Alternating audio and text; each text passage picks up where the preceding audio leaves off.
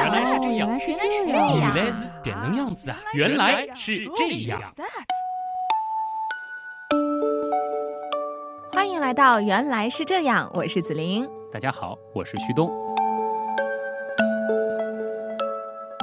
这是一期非常特别的，原来是这样，因为大家听这个开头就已经发现了，我们的子琳老师说了开场白，嗯，终于等到这个机会，因为永远在节目当中我都是那个提问的人，嗯，旭东永远都是那个博学多才看。上去特别博学的人啊，什么都知道，然后你问他什么，他都能答得出来当。然，其实很多朋友问，难道你们没有文案吗？这一定是做好文案的。那文案也是旭东写的呀。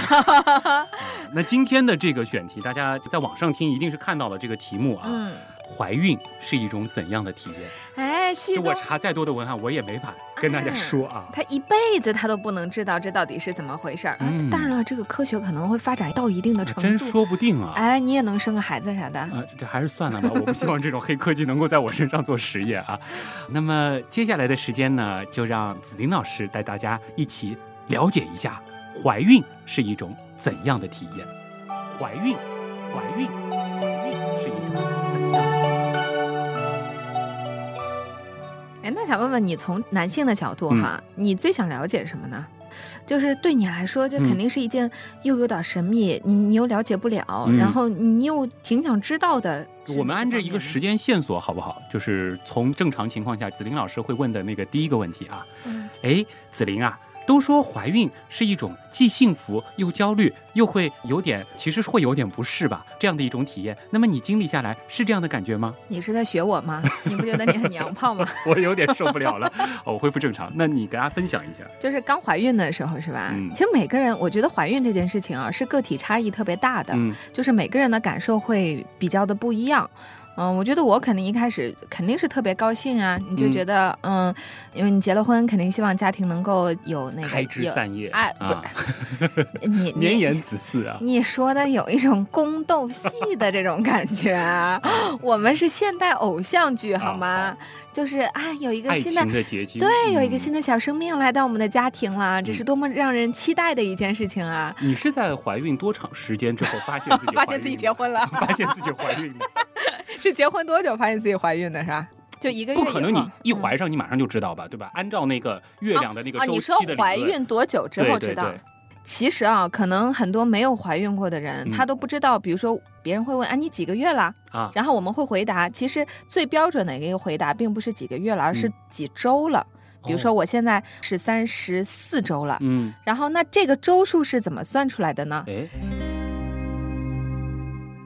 其实是女性的，在你发现你怀孕之前，嗯最后一次生理期的第一天，啊，你不用说的那么含蓄，今天这期节目不会在那个 传统平台上说啊，那我也得保持我那个就是这个月亮周期的那个上一次的那个月亮周期的结束，对，是不是结束？是啊第一天，哦，就是你说白了，就是你来排卵大姨期是吧？来大姨妈的第一天，哦，从那一天开始，从那一天开始算是。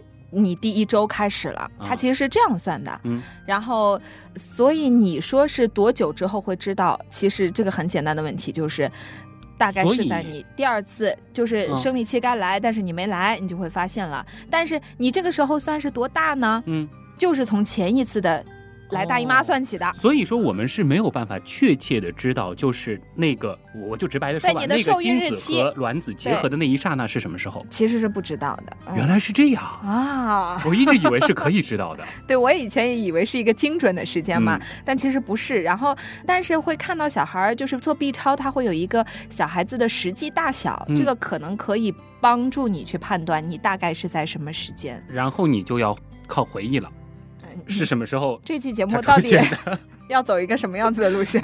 反正就是这样，对吧？好，那我们我们就继续按这个时间线索，就是当嗯子玲知道自己要做妈妈了，那个时候是这个有没有一种就升级的感觉，就觉得自己一下子要换一个角色了？那倒不是哈，其实你刚怀孕的时候，其实因为像我的反应并不大，嗯或者有的人是在刚怀孕，他就比如说会恶心啊，他会呕吐啊，或者会吃不下东西啊之类的，他会反应很大。这个时候，我觉得可能对于大部分的这个孕妇来说，就是前三个月它叫孕早期嘛，嗯，孕早期里面呢，会是可能不适感压过你的那种可能兴奋感。就其实那个时候是会有很多不舒服的生理反应的。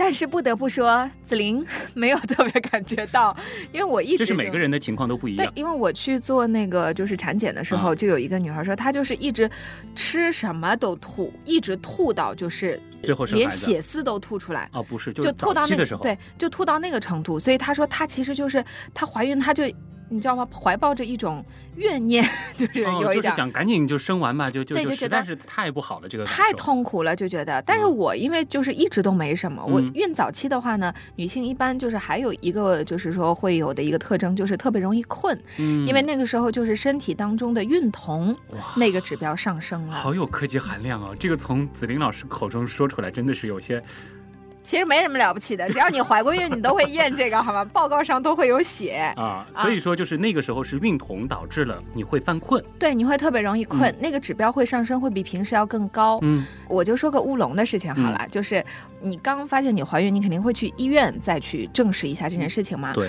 然后呢，除了说我们说知道就是验尿之外，其实嗯是可以就是验血。啊然后验血的话呢，它就会有几个不同的指标，比如说孕酮。嗯然后呢，孕酮你在不同的区间，就是代表你是不同的情况。你比如说你正常的还是，它是有一个专业的一个说法的，嗯但是就是你在某一个区间里，就代表其实你是怀孕了，然后会比平时要更高一点这个指标。嗯就这个一查就确认了，呃，还有一个叫贝塔 HCG 这个指标呢太，赞了，就喜欢你转这种专业术语，贝塔 HCG，对这个指标呢是代表就是说小孩子着床是不是牢固，嗯而且呢，它会在孕早期的时候，它就是会翻倍长嗯啊，就是。大范围的就是往上涨，而不是说我今天比如说查出来是一百，明天我是一百零一，不是这个概念。就两300百、四百六，哎就就是这样子的。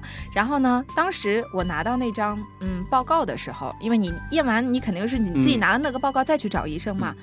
我一看，就是那个贝塔 HCG 嘛，它是类似于就是说它写的标准值是很很小的，嗯就是比如零到我忘了是多少，嗯比如说零到五，我一看。哎呀妈呀！我一千啊！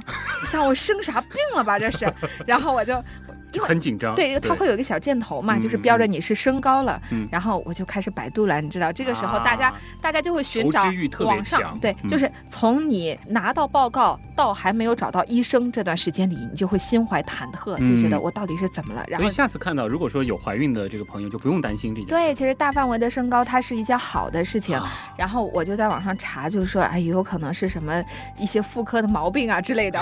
哎呦，我就害怕的不行啊。如果没有怀孕的人，他这个指数会上升吗？，如果说他没有怀孕，但是这个指标上升了很多，是说明是有问题的，哦是需要去看病的。就这个嗯，但是怀孕这就完全没哎，问题。对。后来呢，我就拿给医生嘛，医生就看了一眼，嗯，你是来查怀孕的是吗？嗯，我说对啊，那你就是怀孕了呀。然后，然后我说，那我的指标为什么那么高？就是因为你怀孕了呀。然后我说这不是不正常吗？不在指标。他说对，如果你没有怀孕，那你就不正常；如果你怀孕了，这个就是正常的，你懂了吗？我原说来是这样。对然后我就哦就安心了。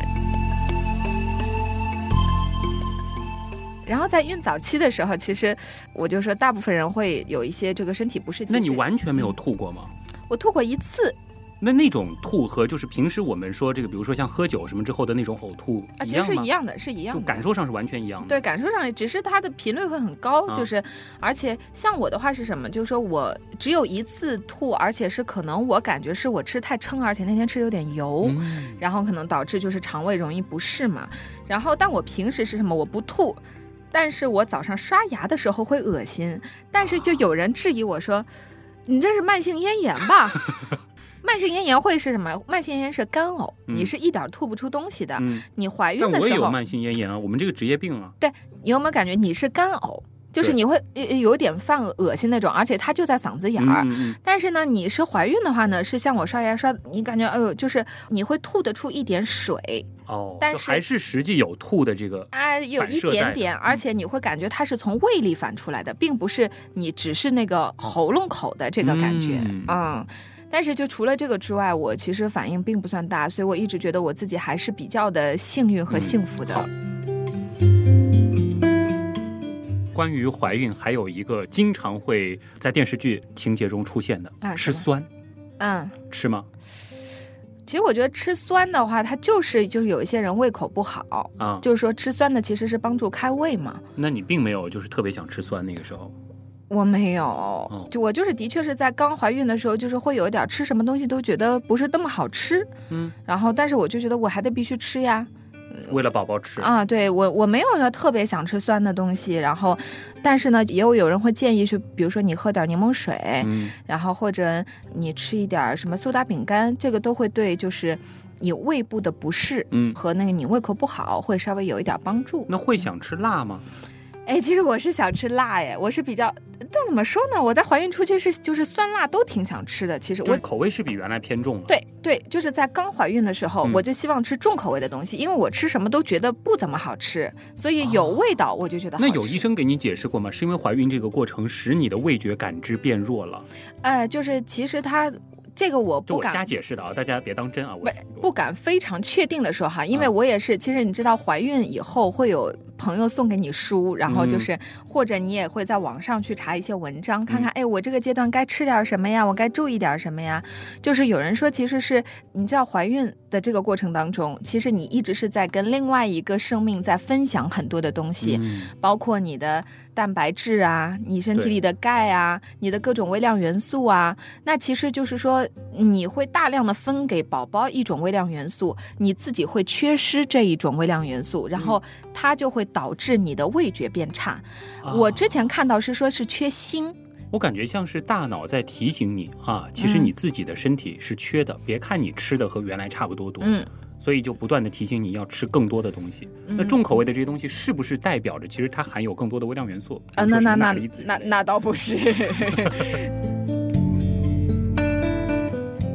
有的那种保健品，他也会说小孩子缺锌，所以吃饭吃的不好什么的。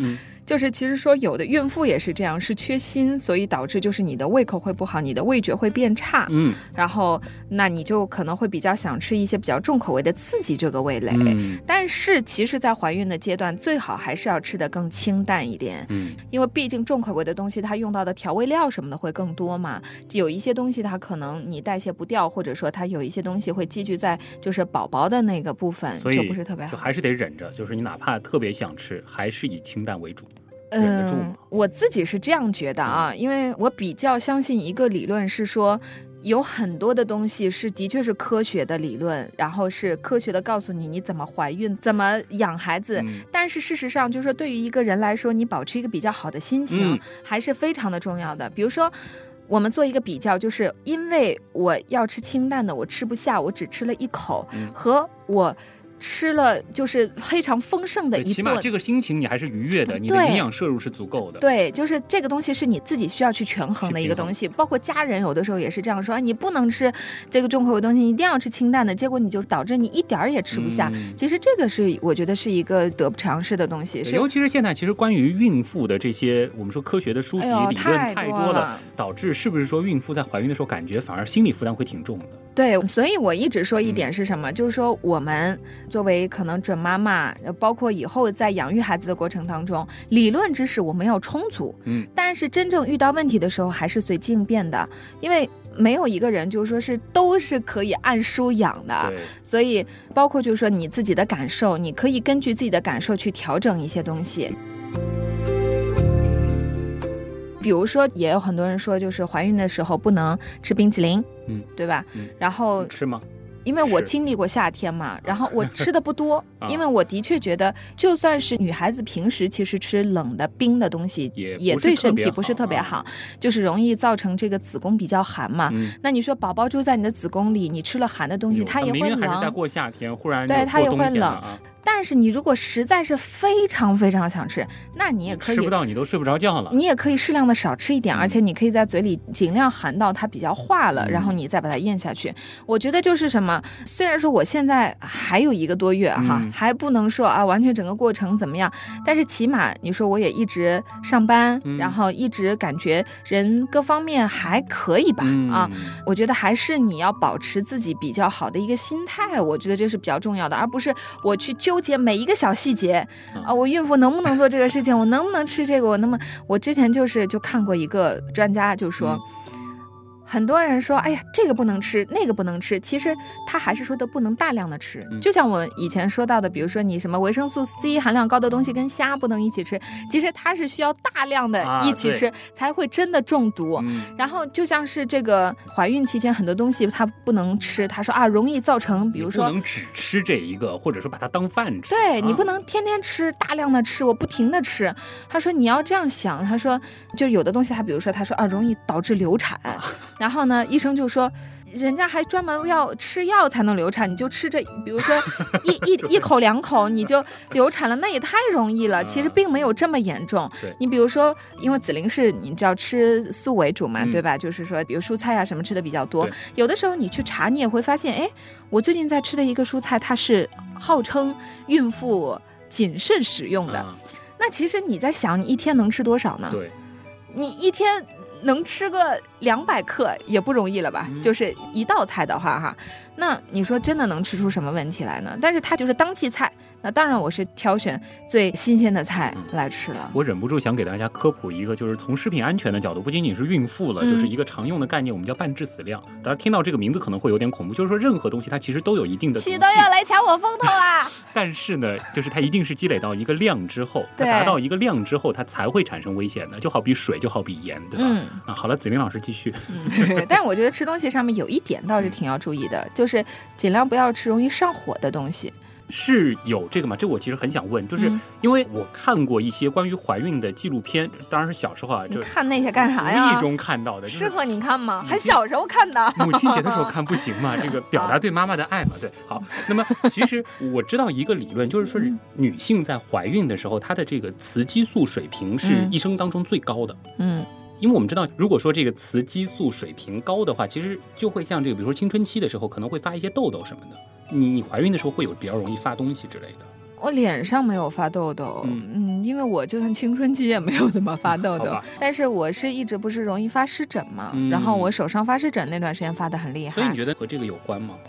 我觉得有一点关系的。然后而且因为你怀孕期间你很多皮肤病其实是不能涂药膏的，嗯因为那个药膏，当时我找我的医生嘛，就问说我像这情况怎么办？嗯，他告诉我你只有忍，因为他说他说你就是涂药膏的话，其实皮肤这种病的很多适合孕妇的药膏，它是特别制作的，嗯所以说其实它的效果并不怎么好，然后涂了以后也没有特别大的效果，嗯所以关键还是你痒啊什么的，你只能忍。他说你可能熬过一个阶段，你的激素水平又可能保持一个平稳的正常的了你你。身体适应了这个新的啊激素水平了之后，对，然后他说他可能就会好，后来的确是过了几个月以后就好很多。这个时候可以和大家再说一个题外话，这个嗯时候就是有一个好老公的重要性，对吧？肯定，你爱人其实在这段时间是给你很大的这个精神上的支持哎，这个其实也要说一说哈，就是因为我们的听众里面不知道会不会有男听众，啊。就是在你的太太怀孕的这个过程当中，你真的要给她很多的鼓励。嗯第一是你要夸她还是很美，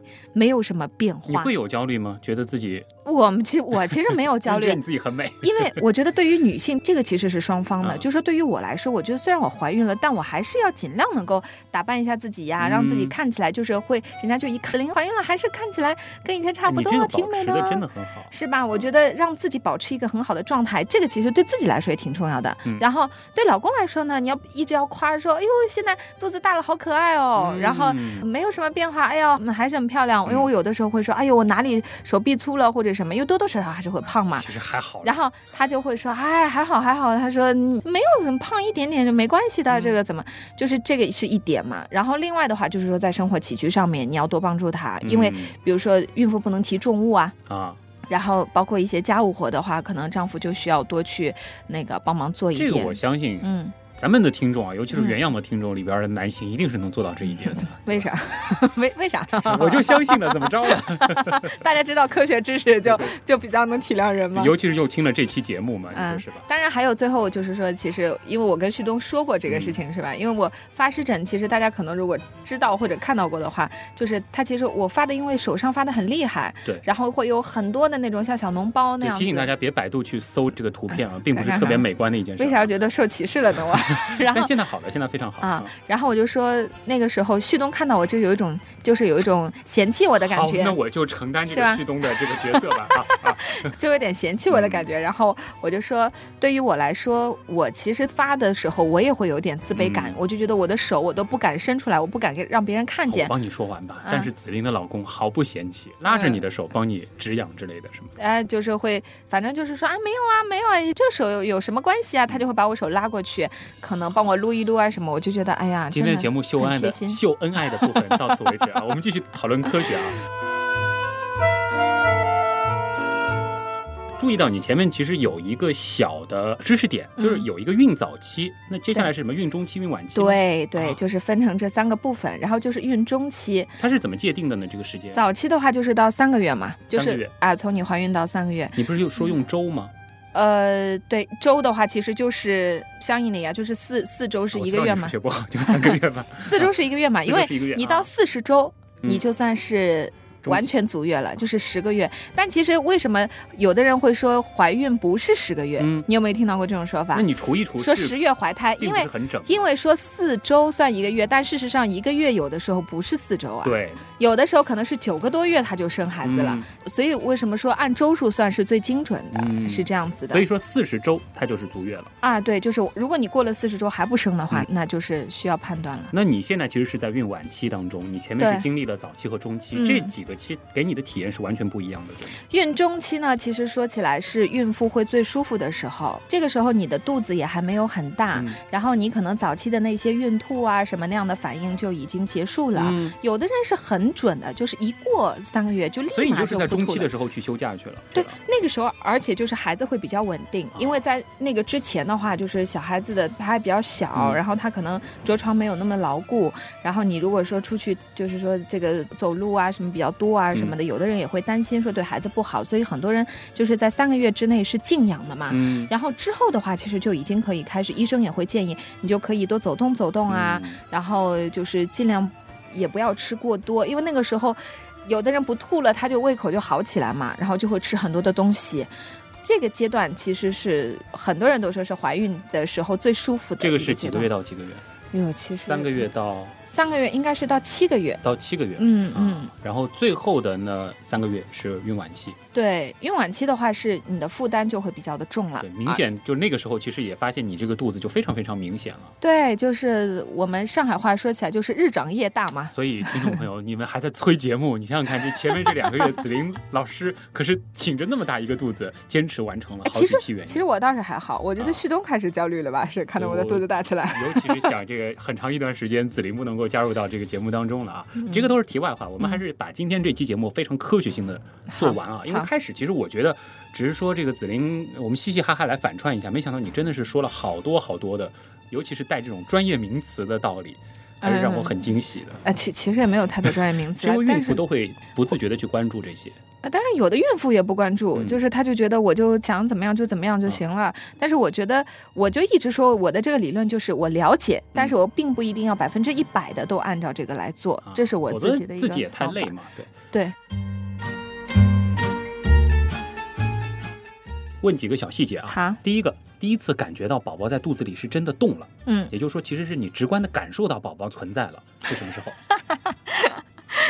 大家我不知不知道你们知不知道，就。这种胎动的感受，其实男性是这辈子没法体验的。对对我跟你描述，你就会觉得原来第一次胎动并没有什么会让你那么的激动，啊，因为孩子最一开始胎动的感觉会有点类似于像你的肠子在蠕动的感觉，啊就是有的时候你对，就是很多人不是，比如说你肠子有点胀气，然后就会咕噜一下、咕噜一下那种，它就有一点类似那种。所以你第一次都没有区分出它是胎动对，很多人是区分不出的。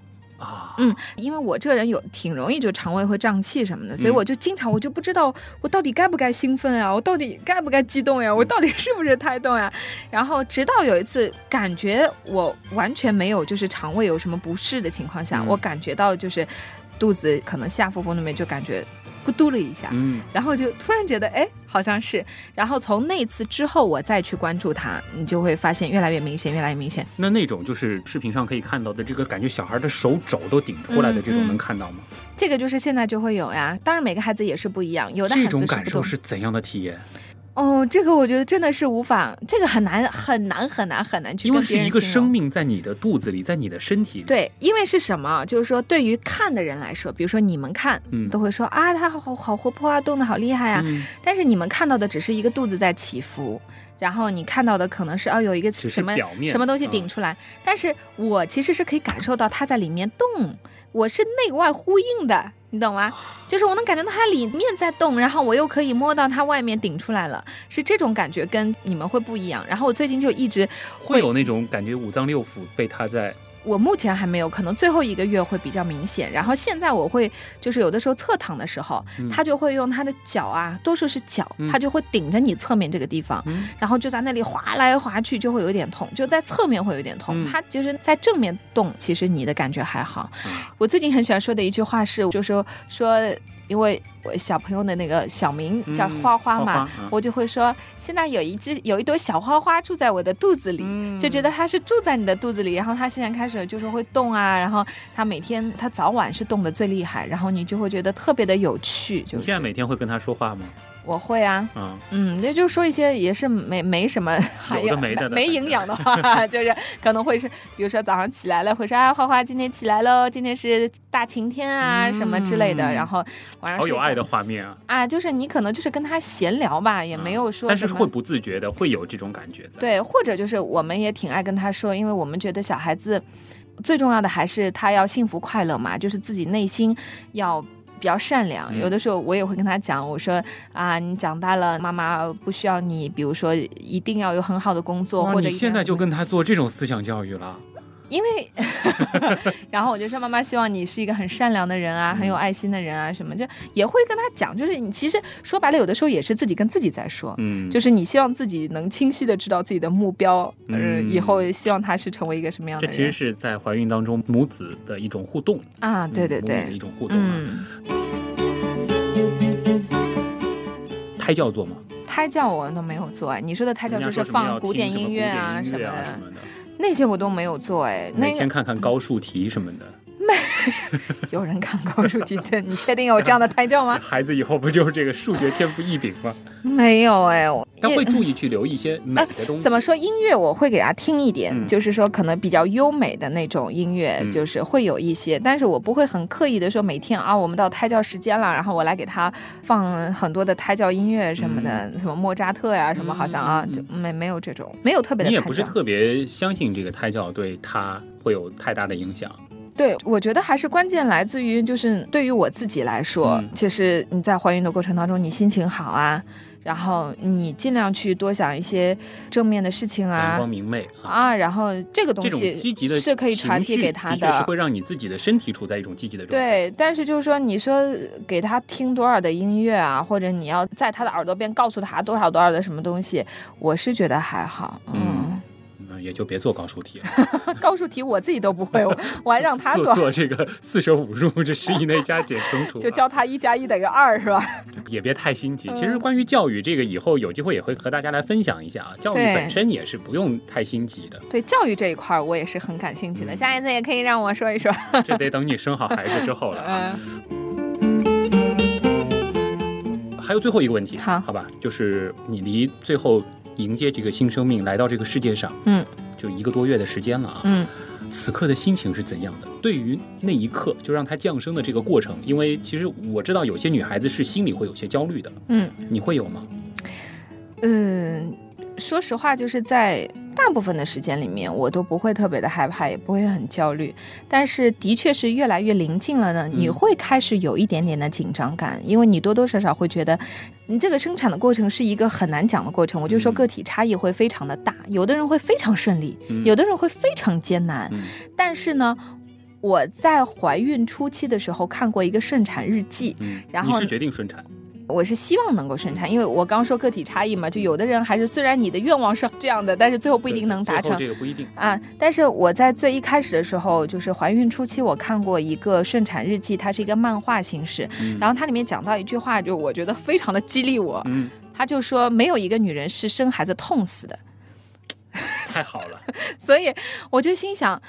别人能够走过去的事情，那就因为现在的医学已经很发达了，嗯其实这个我们还是比较的信任，说不会因为生孩子导致你最后就是好像出现这种，尤其是嗯在医学发达的今天，在一个非常发达的城市里对啊，但是就是说，很多人怕还是会怕，哎呦，会不会很痛啊？会不会怎么样？但我觉得，既然别人都熬过去了，你看很多是那种平时也是一个生命的过程。对平时很娇滴滴的人，他也熬过去了。嗯然后我觉得我自己还是耐受力比较强的，嗯所以我觉得，虽然你会紧张，但你会觉得真正到了那一刻，其实你关注的可能并不是呃对这一块了，因你为已经不关注自己了。我有一个对我有个啊朋友就跟我说，他说他就一直跟大家说不要害怕，然后因为他相对来说他也是比较顺利嘛，嗯然后他就说我当时就是想的让他快点出来，让他快点出来，就是你的意念。对你的意念在那边的话，其实你并不会在那一刻你去感受。我会想说了，这个时嗯候人会分泌大量的肾上腺，会麻痹你的痛觉神经的。当然，一定还是很疼的。啊，对啊，对啊，就是我一直就觉得，既然别人都生了，那我又挺过去就好了呀。嗯，太伟大了，给你鼓掌，人肉掌声啊，不是罐头掌声。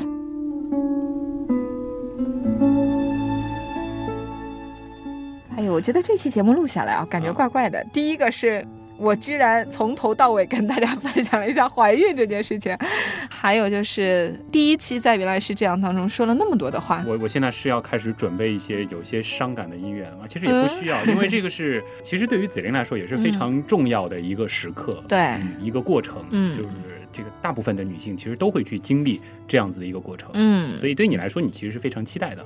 今天其实是我不只是录原来是这样嘛，嗯。就是我自己的本职工作也是，就是最后一天我会这个是呃你在生孩子之前的，啊，在我生产之前，这是最后一期，原来是这样，对吧？最后一天工作，也是我最嗯后一天工作，然后我就还是会在来上班的路上，我就会觉得，诶，我突然觉得我其实还是很热爱这份工作的。嗯我觉得在怀孕的过程当中，每天来，其实我还每天都挺充满着那种就是希望的感觉。我觉得这对我来说反而是。在怀孕的过程当中，心态不一样了，嗯就反而变成很享受这份工作嗯。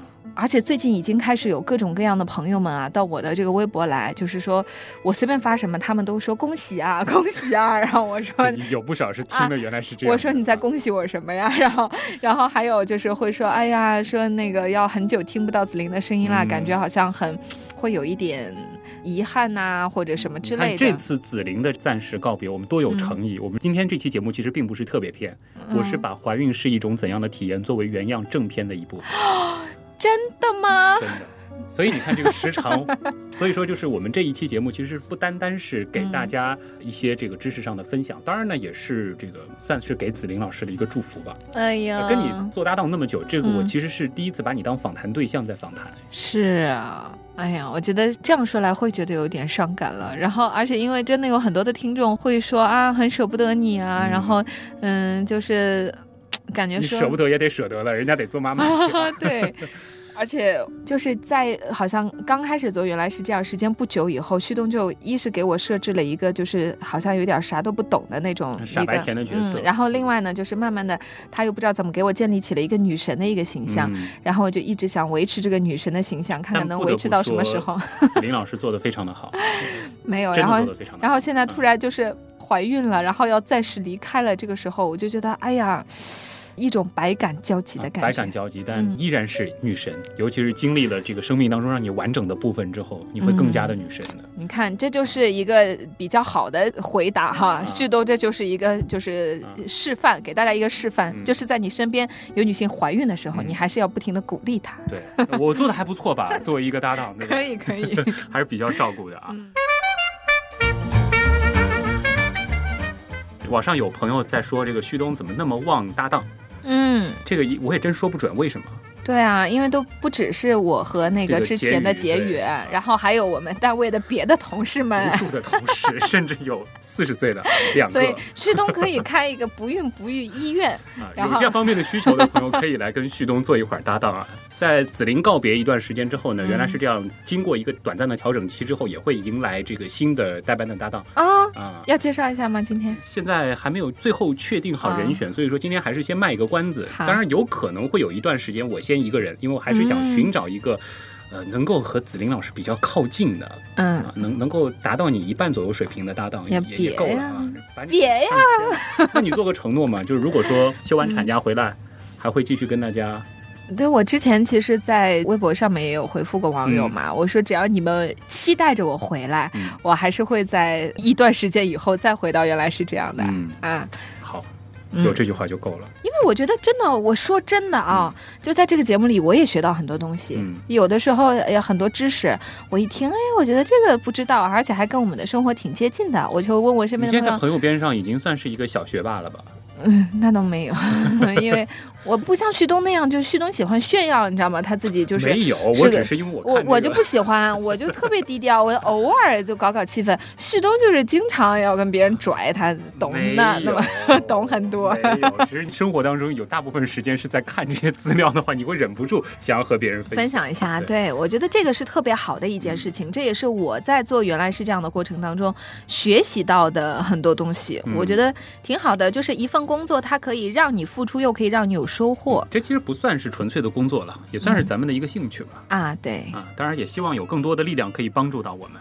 对，好了，差不多轮到我说原来是这样了，你你得说一个什么什么什么小理论之类的，让我原来是这样吧。我我再来问一个，子玲怀孕的时候腰为什么会酸呢？这会不会太简单？就好比你你背一个书包之类的吗？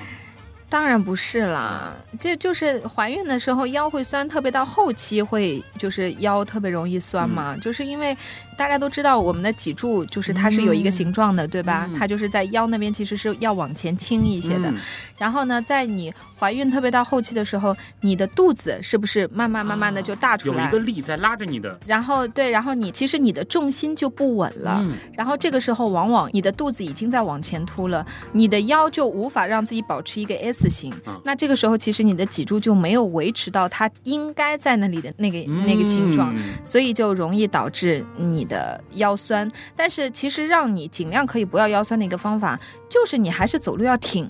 很多的孕妇她会因为她就是怀孕了，然后她可能走路就你知道七倒八歪的，她就觉得我暂时怎么舒服怎么来。其实你还是尽量能够保持你是抬头挺胸，然后那样子的一个状态的话，你就不太容易。还有就是说你坐着的时候，你尽量要让那个腰部有一个支撑物，嗯这样子就比较不容易腰酸。原来是这样。就是这样，呃，再来一遍，原来是这样就是这样。啊。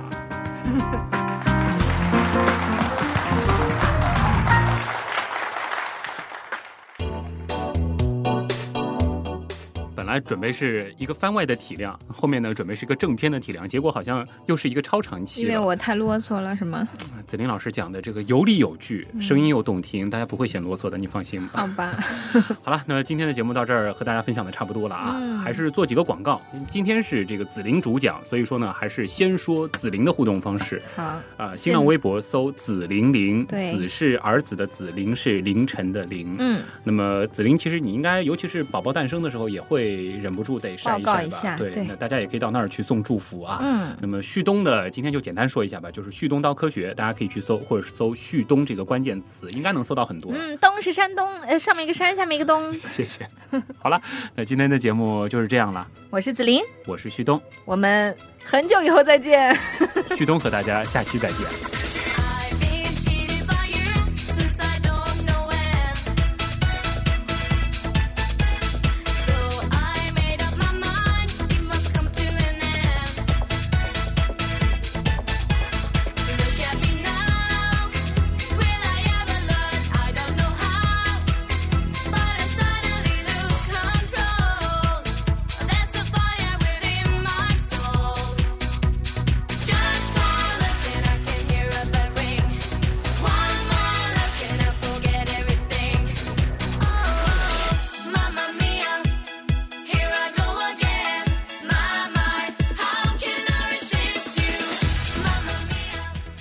那倒没有，其实，在最你你发生了一次这个反应吗？并不是。没有。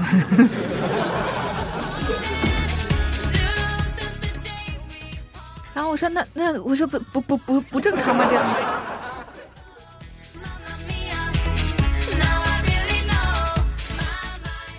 因为我们知道，其实如果说雌激素水平啊，如果说这个雌激素，如果说这个雌激素水平